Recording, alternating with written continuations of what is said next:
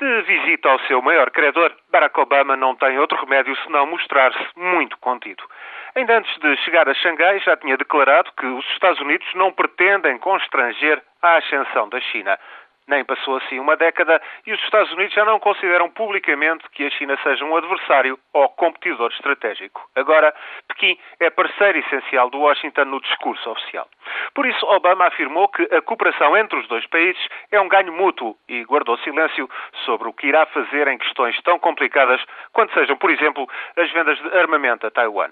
Quanto às divergências em matéria de economia e finanças, ficou desde já claro que a China não vai ceder quanto a uma valorização da sua moeda, o yuan. Bem pelo contrário, Pequim contra-ataca. Sucedem-se as declarações oficiais de que Washington cultiva tendências proteccionistas para tentar fazer face ao seu déficit comercial com a China. Somam-se ainda as críticas de Pequim à política fiscal e ao déficit orçamental dos Estados Unidos, que acabam por destabilizar o dólar e, por tabela, o investimento chinês em títulos do Tesouro norte-americanos. A China precisa, é certo, do mercado norte-americano para as suas exportações. Não quer ver o dólar em queda livre e necessita de aceder a tecnologias de ponta dos Estados Unidos. Mas nesta cimeira de Pequim é o presidente chinês, o Jintao, quem está na moto de cima.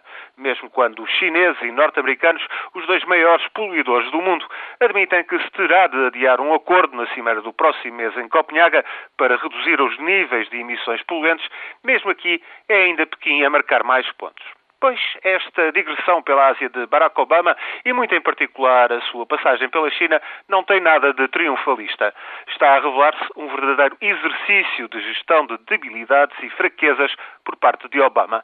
Não que os Estados Unidos sejam uma potência condenada e a China um dragão irresistível, longe disso. Mas a conjuntura obriga Obama a um exercício de contenção e humildade algo difícil difícil e arriscado, não vá alimentar na Ásia a ideia corrente de que os Estados Unidos são irremediavelmente uma potência decadente.